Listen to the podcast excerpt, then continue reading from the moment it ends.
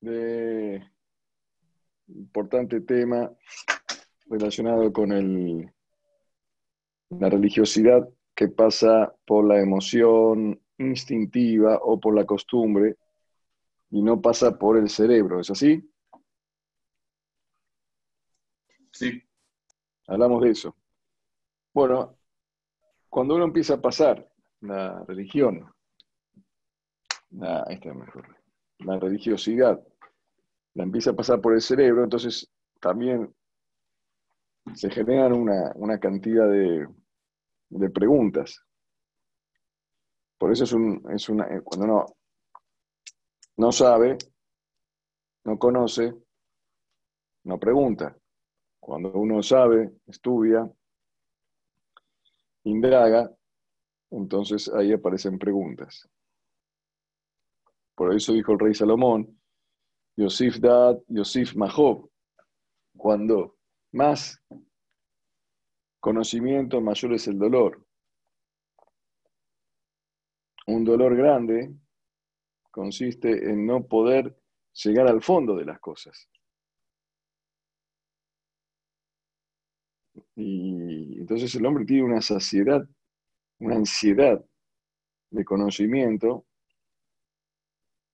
que lo erosiona. Pero esa es la sistema que Boreolam creó el mundo. Nos creó con la capacidad de eh, analizar, conocer, nos creó con el deseo de conocer y saber, pero también nos creó con ciertas limitaciones, que hay cosas que no podemos conocer y saber. Pero no porque hay cosas que no podemos conocer y saber, debemos convertirnos en vegetales o en minerales o en animales. Somos seres humanos. Entonces hay que buscar el equilibrio. El equilibrio es tratar de conocer todo lo que podemos saber y entender las cosas. Y no dejarnos llevar solamente por los instintos.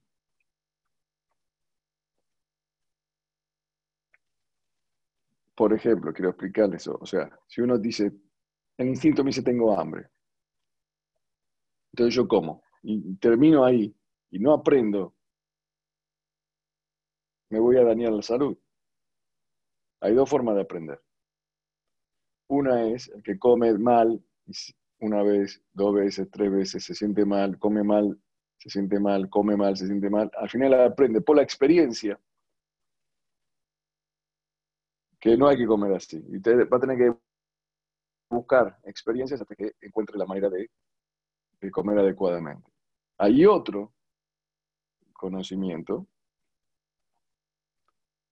que es aquella persona que no tiene que pasar por la experimentación negativa para adquirir eh, la habilidad de comer adecuadamente, sino que estudia la composición de los alimentos y la composición de la fisiología humana, entonces entiende el vínculo que hay entre los alimentos y el cuerpo, entonces sabe lo que comer antes de sin haber tenido que pasar una mala experiencia. Eso es otra manera de conocer. Pero el que se deja llevar por los instintos y no aprende ni de la experiencia, ni de la especulación, es como un animal, un mineral, un, un mineral un vegetal que maneja por los instintos. Y el problema es que los instintos de los minerales que no tienen, bueno, pero los vegetales y los, los animales, es que son más evolucionados que el instinto nuestro. Porque nuestro instinto se dio con deficiencia, porque se nos dio en contraposición al instinto la capacidad de razonar, que es el libro albedrío, y eso es lo que nos hace seres humanos. Al tener la capacidad de razonar, nuestro instinto no tiene límites. Uno puede entregarse a la pasión desmedida, de la voluptuosidad, de la gula, del, honor, del cabot, de, cualquier tipo de, elemento que produzca placer al ser humano, uno puede estar inmerso en eso y no salir. se convierte en adictivo, en vicioso. En cambio, ningún animal es adicto a Ningún vegetal es adicto. Comen hasta que comen y dejan de comer. Se nutren, tienen un sistema.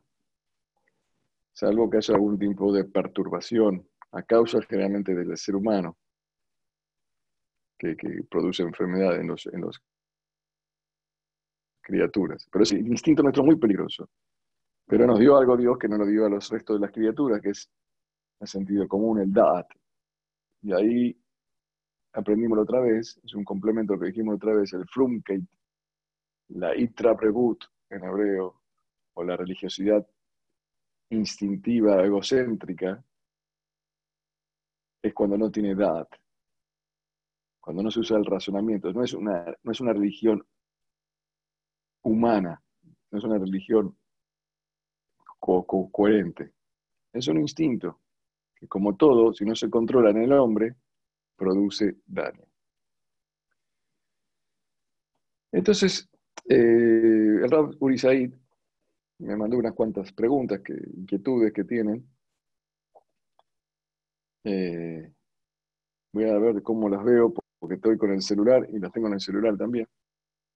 Pero si me las quieren recordar, me las pueden recordar. Pero eh, esas preguntas, primero en general, son preguntas de gente inteligente, pero todas encontré que hay un punto, un común denominador, que es el efecto de, la religiosidad no procesada a través del sentido común, del dad, de la razón.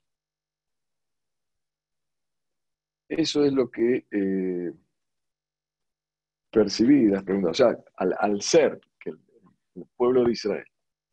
Ahí está. Eh, ¿Me ven bien? Perfecto. Hacer que el pueblo, muy bien. El pueblo de Israel tiene esta problemática, hacer que la humanidad tiene esta problemática. Entonces se generan situaciones que uno se pregunta, pero ¿cómo puede ser algo así en la Torah? ¿Cómo puede ser algo así en la práctica de la gente religiosa? Después hay preguntas filosóficas sobre el mundo, sobre el cosmos, sobre la creación, que no tienen nada que ver con, el tema específicamente, pero de, la práctica de la religión. Pero a veces en la práctica de la religión, uno se pregunta cosas que no entiende. Por ejemplo, una de las preguntas me acuerdo que, me, mandó, que me mandaron de ustedes, los participantes. ¿Qué opino sobre los casamientos que se hicieron en contra de las normas del aislamiento establecidas por el gobierno a causa de, la, de las normas que se deben practicar por profilaxis y higiene para evitar el contagio. O sea, ¿cómo puede ser que se haga una actividad religiosa y se ponga en peligro a la gente? Esa fue una de las preguntas. Es así, eh, que, leí hoy en, eh, esta pregunta tiene que ver justamente con esta, con esta problemática que estoy diciendo, que no pasa.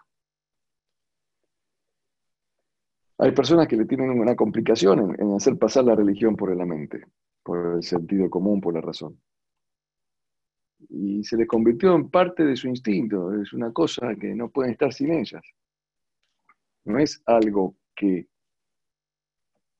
lo elaboraron, no es ir a chamán, ir a es una tradición, una costumbre, es, mi equipo, es mi, me siento bien con esto, siempre hice así. Y el no querer cambiar, no querer aprender. Entonces de repente cuando la Torah misma te dice algo, hay que cambiar. No lo querés cambiar. Toda la vida hicimos así, pero toda la vida no hubo esta situación. Ahora que aparece una situación nueva, entonces las cosas tienen que cambiar. Porque la Torah misma te dice, pero vos no, no, no, no tenés la, la capacidad intelectual de procesar eso, porque tu instinto animal te hace sentirte bien con tus costumbres. Entonces, a toda costa, eh, pensás que la religión y Dios necesita que hagas el casamiento con 150 personas. Aunque pongas en riesgo, no, porque Hashem va a proteger. Eso es mentira, Hashem va a proteger. Muchas veces se estudia Torah, Hashem te va a proteger. Que, no, les conté la otra vez que la Yeshivot en Israel eh, se empezó a decir, vamos a ir a estudiar Torah y Dios nos va a proteger, Zehut de la Torah protege. Ah, sí. Entonces, ¿por qué en Yom Kippur o en Shabbat, cuando una persona está enferma, se le dice que coma en Yom Kippur o que profane en sábado? ¿Por qué no decimos que la Torah lo va a proteger? La misma Torah dice que no. Eso de la Torah proteger es un invento de los, de los como dice de aquellas personas que practican la religión como Frunke, con, eh, con una religiosidad instintiva egocéntrica, por una inquietud de querer solamente saciar sus costumbres. Por eso, ¿qué opino sobre esos casamientos? Que está mal. Ahora comprendo el por qué está mal comprendo que no es una actitud mala, es una especie de ignorancia. Es una, es una ignorancia que, puede poner en peligro la humanidad. Es más peligroso una persona ignorante que un malvado. Eh, así lo dice el rey Salomón. Con el ignorante está haciendo el mal. Piensa que está haciendo el bien. Y por eso lo hace con, con más pasión todavía. Para mí eso es un peligro, por eso nuestra misión, como ustedes que estudian en Torah, estudian en Bet Midrash, que son cada uno de ustedes se van a convertir o ya son eh, guías en, lo que están estudiando, o esclarecedores de, de la Torah. Tenemos que contagiar a la gente a practicar la Torah con este sentido común practicar la Torah con raciocinio, con criterio, que pase por la parte humana nuestra, por el filtro de la humanidad, que sea nosotros que lo elegimos en la religión. Y no que haya sido un instinto de preservación, una costumbre que tenemos.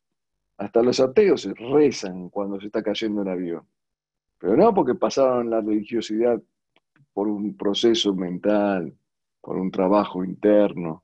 No, porque es el instinto, cuando estás en el avión todos rezan. ¿A quién? No sé, yo le rezo, pero soy ateo y bueno, no importa.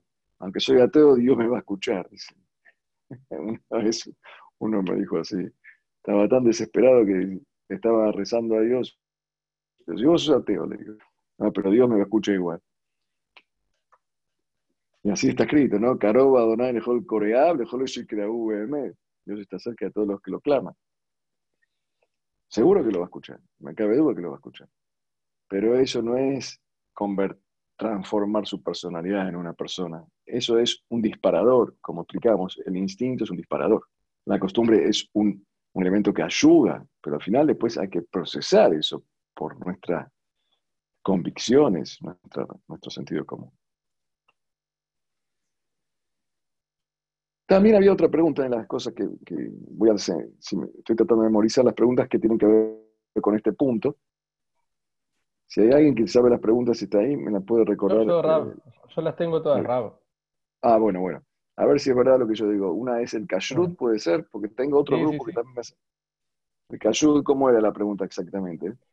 Eh, bueno, la que tiene que ver con esto, me imagino que es, eh, desde su punto de vista, ¿Qué puede hacerse para evitar reducir eh, a veces los manejos? Así pone el ah, en el tema del cayú. Exacto, eso sí, sí.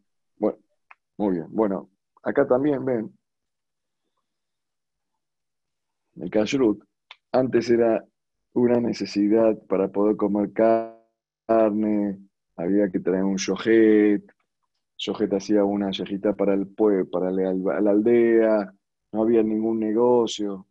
Ahora de repente, ustedes se habrán enterado que hace poco llegaron eh, algo que de la época de, Adolf Eichmann no venía ningún avión de Israel a Buenos Aires, solamente vino con un equipo de, de, personal militar o de espionaje para secuestrar a Adolf Eichmann en Argentina. Recién después vino ahora un, avión de ELAL, de Buenos Aires, Argentina, que trajo 100 yohatim.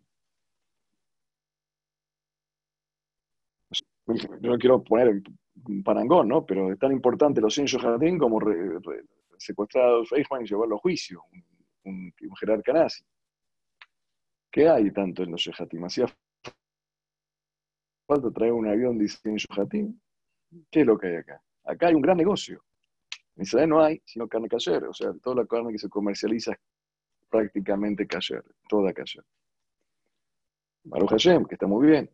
Y esa carne se produce en Sudamérica, muchos se hace en Argentina. Y cuando las cosas se masifican, ya no es más como la aldea, venía el Yohet, que era una persona de Yereyamay, un temeroso de Dios, alguien que tenía que, ser una persona, un Yohet, casi como un rab, en su devoción religiosa. Tiene que ser una persona fiable. Y cuando esto se convierte en un negocio, me conecta el Kesef, entra el Yetzirará. Y hay, lamentable, mucho que desear en los ámbitos donde entra el Yetzirará, donde entra el Kesef. No digo que hay eh, algo malo en el, en, el kashrut, sino hay algo malo en el Kesef. El Kesef es una de las debilidades más grandes del ser humano. El Kesef es la ambición del dinero.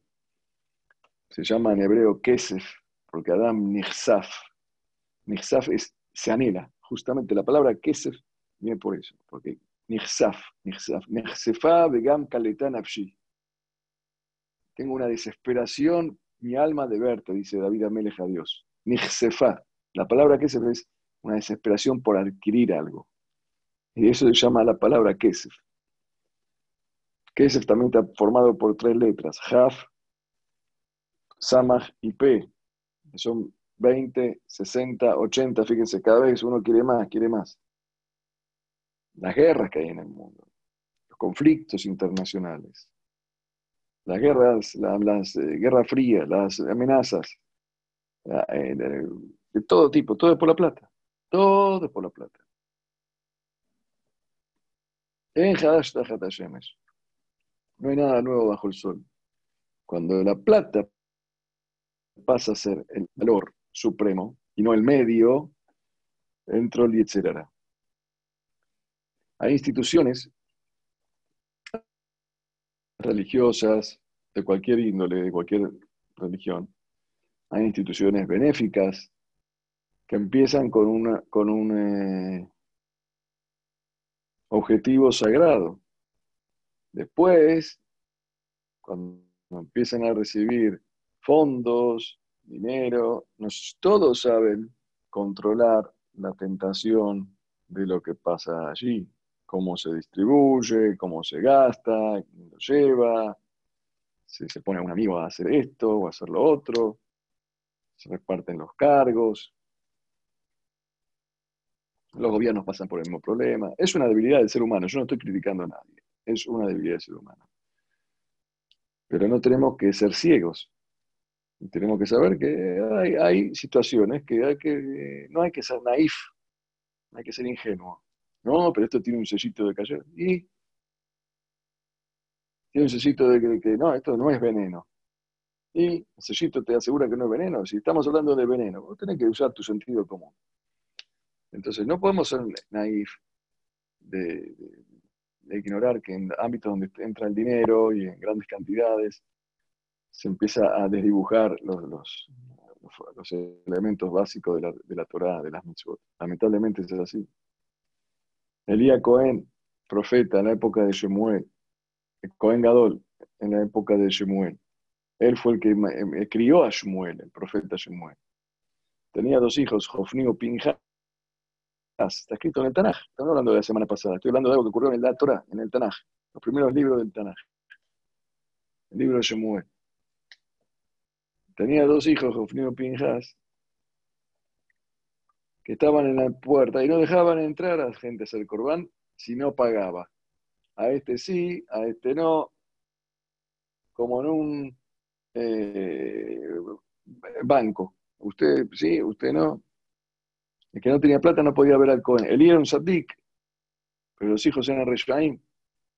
Vieron que tenían un negocio acá, manejaban el monopolio de la religión. Y, destinaban quién entra y quién no entra. No por eso la religión deja de ser religión verdadera y auténtica, pero estos dos son Reshaim. Entonces en todos los ámbitos puede haber, no solamente en el kashrut, en la educación, en el tzedakah, en la beneficencia, en el kirú, en todos lados puede haber corrupción. La corrupción es lamentablemente una de las habilidades del hombre. Por eso dicen los Jerez que la Torah. De Jerez, los buenos modales, la ética, la moral, se anteponen a la Torah. Y Data es lo principal. No hay eh, una persona que puede hacer mitzvot sin tener Hashem, sin tener temor a Dios. Temor a Dios ética, es moral, es, conciencia. Eso sí, Hashem, tener conciencia. Entonces, existe. Por eso uno tiene que tomar los recaudos, tiene que chequear. ¿Quién es el que está supervisando? ¿Quién es el jefe de esta organización? Hay que chequear las cosas. Usted va a hacer un, examen a un laboratorio. Otro día una persona tuvo que hacerse un examen laboratorio para el COVID. ¿A dónde va a ir? Tiene que averiguar un poco me investigó. Este sí, este es serio, no es serio. O cualquier tipo de... La salud, una pone en la mano de cualquiera que dice, yo soy médico, venga, yo le cubro. Si tu vecino dice, vení, yo te hago una operación, acá en mi casa te la hago. Te cobro 200 mil dólares, yo te la hago, para que se pague 500 mil. ¿Vos se confiar? Hay que chequear las cosas. Entonces está muy bien la pregunta que me hicieron acá. Tanto la del kashrut como la de los casamientos. Hay siempre o debilidades del ser humano que son o instintivas, emocionales, o, y esto también es así, perdón, que, que tienen que ver con la costumbre, otro tiene que ver con el dinero. Uno tiene que ver con lo que uno ya tiene como instinto, otro tiene que ver como con lo que anhela. Lo que anhela es, es el dinero.